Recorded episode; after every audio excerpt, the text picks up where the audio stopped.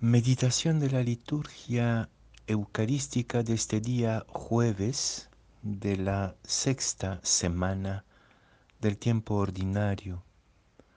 La primera lectura sigue con la carta de Santiago, capítulo 2, versículos 1 a 9, y el Evangelio de San Marcos, capítulo 8, versículos 27 a 33.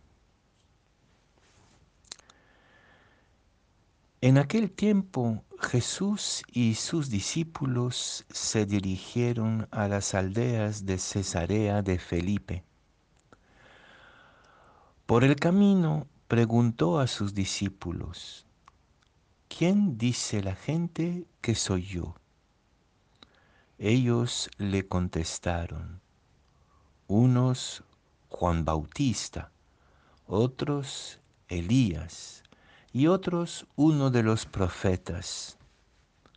Él les preguntó, ¿y ustedes? ¿Quién dicen que soy yo?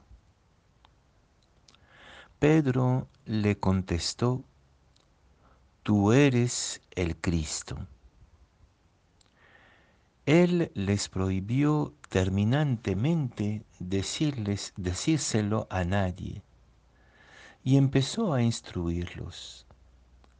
El Hijo del Hombre tiene que padecer mucho, tiene que ser condenado por los senadores, sumos sacerdotes y letrados, ser ejecutado y resucitar a los tres días se lo explicaba con toda claridad. Entonces Pedro se lo llevó aparte y se puso a increparlo. Jesús se volvió y de cara a los discípulos increpó a Pedro. Quítate de mi vista, Satanás. Tú piensas como los humanos, no como Dios.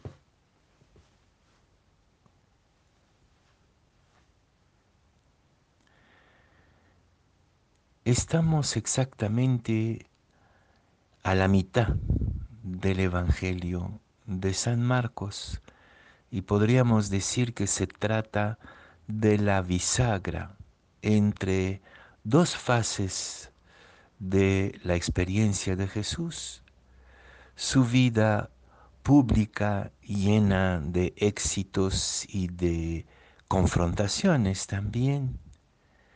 Y la segunda parte, que es la subida a Jerusalén, el camino de la Pascua y de la enseñanza de la formación de sus discípulos. En ambos momentos del Evangelio, una pregunta obsesiona a los que acompañan a Jesús, que sean las muchedumbres, que sean sus enemigos o que sean el propio eh, los propios discípulos. ¿Quién es este tipo? ¿Quién es Jesús? Y en Cesarea de Felipo, Jesús se sienta con sus discípulos o está caminando con ellos en una actitud de enseñanza y les pregunta primero, ¿qué dice la gente de mí? Creo que esta pregunta, esta primera pregunta, nos la podríamos hacer a nosotros mismos. Lo que hemos aprendido de Jesús lo que hemos heredado de la familia, de la religión, de, lo que hemos escuchado y aprendido en la escuela sobre Él. Y muchas veces lo que hemos escuchado, aprendido, asimilado a propósito de Jesús es bastante contradictorio según las ideas, las inquietudes de cada uno, las tendencias también. Esa es toda la etapa de la religión aprendida. Pero en este momento lo que quiere Jesús es que pasemos de la religión aprendida y exterior a la fe personal e interior. Y eso es mucho más retante. Y en otra versión del mismo episodio, cuando Pedro responde, tú eres Cristo, el Cristo, Jesús comenta, esto no te viene de ti mismo, sino te viene del Padre. La fe supone una intimidad con Jesús y con su Padre, donde lo podemos reconocer más allá de las apariencias y más allá de nuestros deseos religiosos confusos. Y ahí empieza entonces el punto de vista de Jesús, que es el punto de vista de Dios. La prueba, la contradicción. El Evangelio es ante todo cuestionamiento. Cuestionamiento primero al propio Pedro y a los discípulos, a nosotros. Si el Evangelio no te molesta, es que estás todavía en la primera fase, fase religiosa de lo que te dijeron. Si la palabra de Jesús solo la entiendes según tu pensamiento, según tus perspectivas, es que todavía estás en la fase de la religión y no todavía de la fe personal que brota de la experiencia de Dios hecha con la persona de Jesús. Y justamente la revelación de quién es Jesús se hace en la contradicción, en la confrontación, en el hecho que el reino de Dios es la inversa del reino de Satanás o del reino de los humanos que vemos a diario en la pantallita del televisor o que leemos en los periódicos.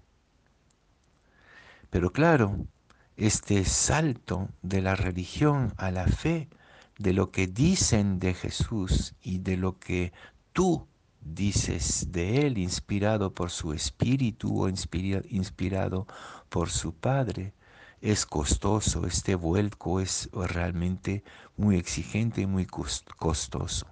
Supone acompañar a Jesús ya no cuando lo aplauden, ya no cuando haciendo milagros todo el mundo habla bien de Él, sino de acompañar a Jesús en el camino de su confrontación final y de su crucifixión y de su muerte.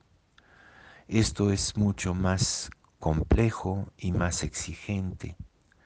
Y en los, los, tiempos nuestros, más que nunca, si queremos realmente ser discípulos y discípulas creíbles de Jesús, tenemos que empezar el camino hacia Jerusalén y dejarnos enseñar por Él en la perspectiva de la cruz. La cuaresma está próxima y es precisamente esta etapa de su vida exigente hacia Jerusalén. Pedro se asusta de lo que dice Jesús y lo pone aparte de la comunidad. Y cuando nos apartamos de la comunidad para hacer reproches a Jesús sobre lo que es realmente, cuando eh, hacemos de Jesús el objeto de nuestro egocentrismo, de nuestras propias ideas privadas, hablamos como Satanás, aunque sea Pedro, el primer papa. Separarse de la comunidad, lugar del discernimiento permanente donde intercambiamos la palabra, donde nos dejamos interpelar constantemente por los hermanos y hermanas. Apartarnos de la comunidad es empezar a ver a Jesús con los ojos de Satanás, es decir, del egocentrismo. Y creo que en la primera lectura es la misma interpelación que escuchamos de parte de Santiago, cuando la comunidad se divide entre ricos y pobres, Cuando adulamos a los ricos y despreciamos al pobre, la comunidad se quiebra y ya no es lugar de discernimiento. Cuando la comunidad acoge al pobre como al propio Cristo, entonces es realmente la escuela permanente del discipulado.